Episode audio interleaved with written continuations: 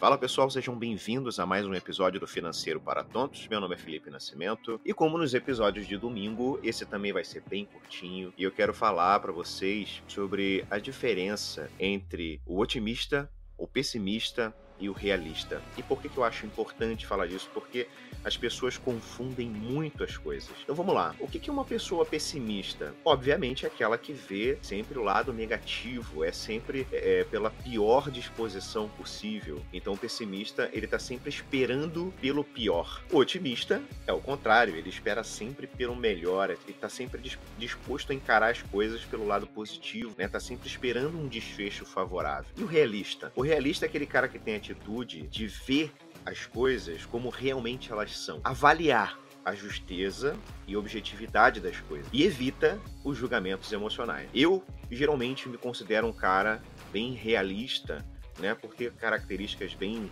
estoicas com relação a isso. E como eu vejo isso, assim, como eu vejo o realismo, né? Como é que eu enxergo isso? Eu consigo ver as coisas com mais clareza porque eu consigo adaptar as minhas expectativas. Quando eu me deparo com uma situação e eu avalio ela, eu vejo sempre os prós e os contras. Então, quando eu decido entrar, eu estou pronto para os dois. Eu estou pronto para vencer, mas também estou pronto caso dê errado. E estar pronto caso dê errado isso faz de mim uma pessoa menos emocionada. Então, eu não vou me decepcionar com tanta facilidade e nem desistir com tanta facilidade, porque eu estava pronto para aquilo. O que não acontece, por exemplo, no caso de um otimismo extremo, que você acredita sempre que aquilo vai acontecer ao seu favor.